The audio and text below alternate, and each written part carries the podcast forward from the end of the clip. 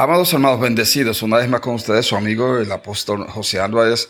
Hoy estoy comunicándome con ustedes, pues deseo eh, informarles de la tremenda revelación que hemos de recibir en, en esta noche en nuestra celebración de profundizando en la palabra.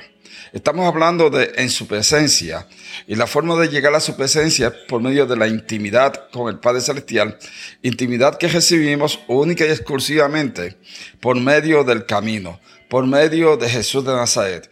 Para estar, para estar en Jesús de Nazaret no tenemos otra alternativa que estar, obviamente, que estar entendiendo el hecho de que realmente somos los que tenemos a nuestra disposición el hecho de la oración. Nosotros los que estamos en Cristo Jesús, pues el hecho de que Jesús esté en nosotros, pues nosotros le dimos acceso en un momento dado.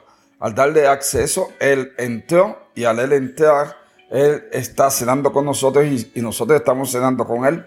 Estamos en intimidad, estamos en oración y, y esa intimidad, esa oración, puesto que estamos en el camino, nos lleva a la presencia del Padre Celestial.